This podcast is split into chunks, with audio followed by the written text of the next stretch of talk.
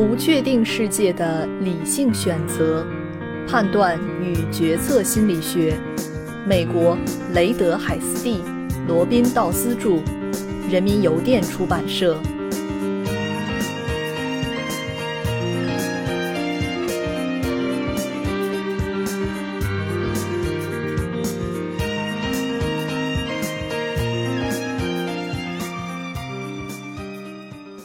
第八章第四节：理性的测试。在本书的前半部分，我们提供了许多不准确或非理性判断的例子。我们基于什么原因做出这样的评价呢？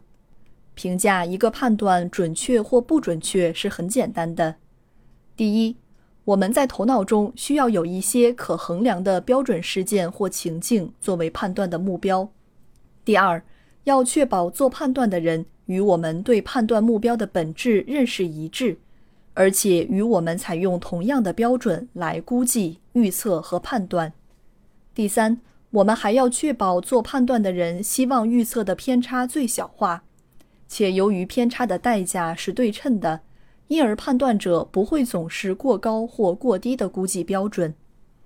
评估判断质量的这种逻辑被称为准确性方面的一致框架。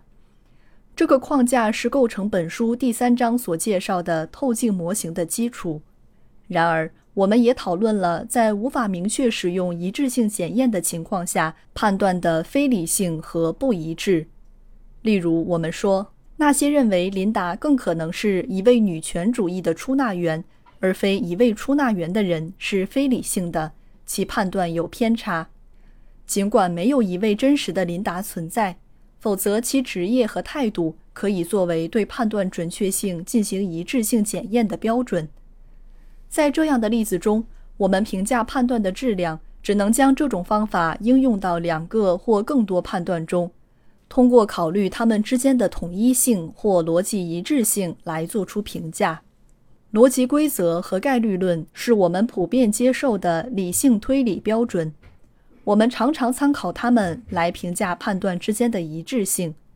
此外，如果我们的一系列判断是不一致的，我们就能确信其中有一些判断是不准确的，尽管我们没法说出哪一个判断有偏误。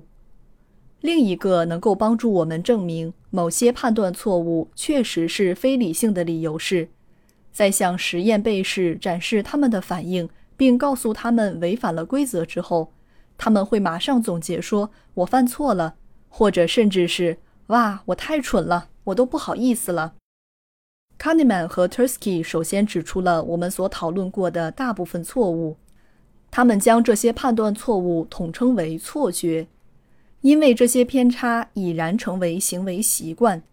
虽然当我们仔细思考后就会知道自己犯错了。但当我们没有运用自我控制来抵抗这种本能趋势时，这些错误仍然会出现，很像那些我们所熟悉的但无法抗拒的视错觉。深思熟虑地进行推理和出于自动反应而做出某种行为是不同的。对这两者的辨析是区分分析性推理和直觉性推理的基础。Seymour Epstein 和他的学生发现。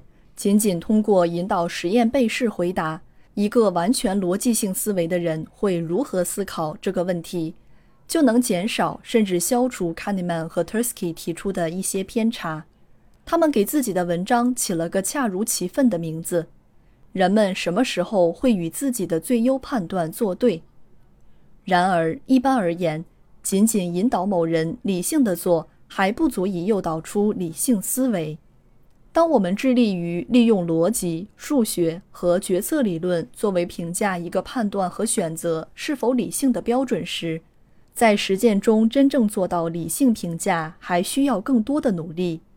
第一，如何客观表征一个决策问题，以便可以应用理性原则？做到这一点并不总是那么容易。即使有清楚的文字描述，例如本章一开始所举的那个脑筋急转弯问题。我们对于所要分析情境的认识仍有不完整、模糊甚至矛盾之处。此外，明确个体在情境中的确切目标通常是困难的。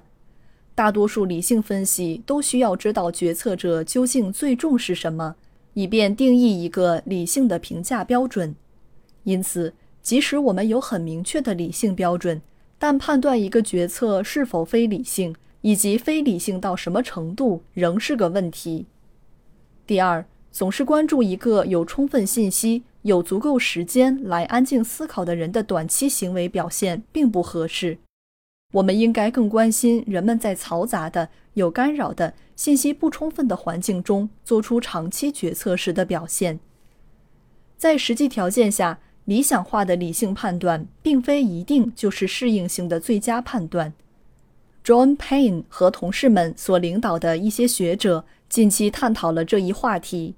这些科学家认为，在判断和决策中，快而省的算法或者启发式。可能比理想化的计算更加稳健，更有生存价值。后者仅在信息、计算容量和时间都很充分的情况下才更有优势。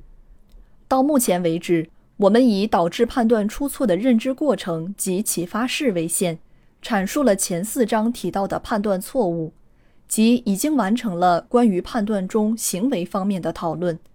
现在我们要讨论的是违反概率规则和逻辑的判断错误，并且给出一些如何避免这些不理性判断的建议。我们必须告诫读者，推断一个判断过程到底先违反了哪一条概率论规则，有时是困难的，因为这些规则互相关联，很难确切地指出哪个是首要错误。是对需要判断的事件中子集成员关系进行了错误的表征，还是错误地认为两个不同的可能性或不同概率是一样的，亦或是忽略了与判断有关的重要信息等？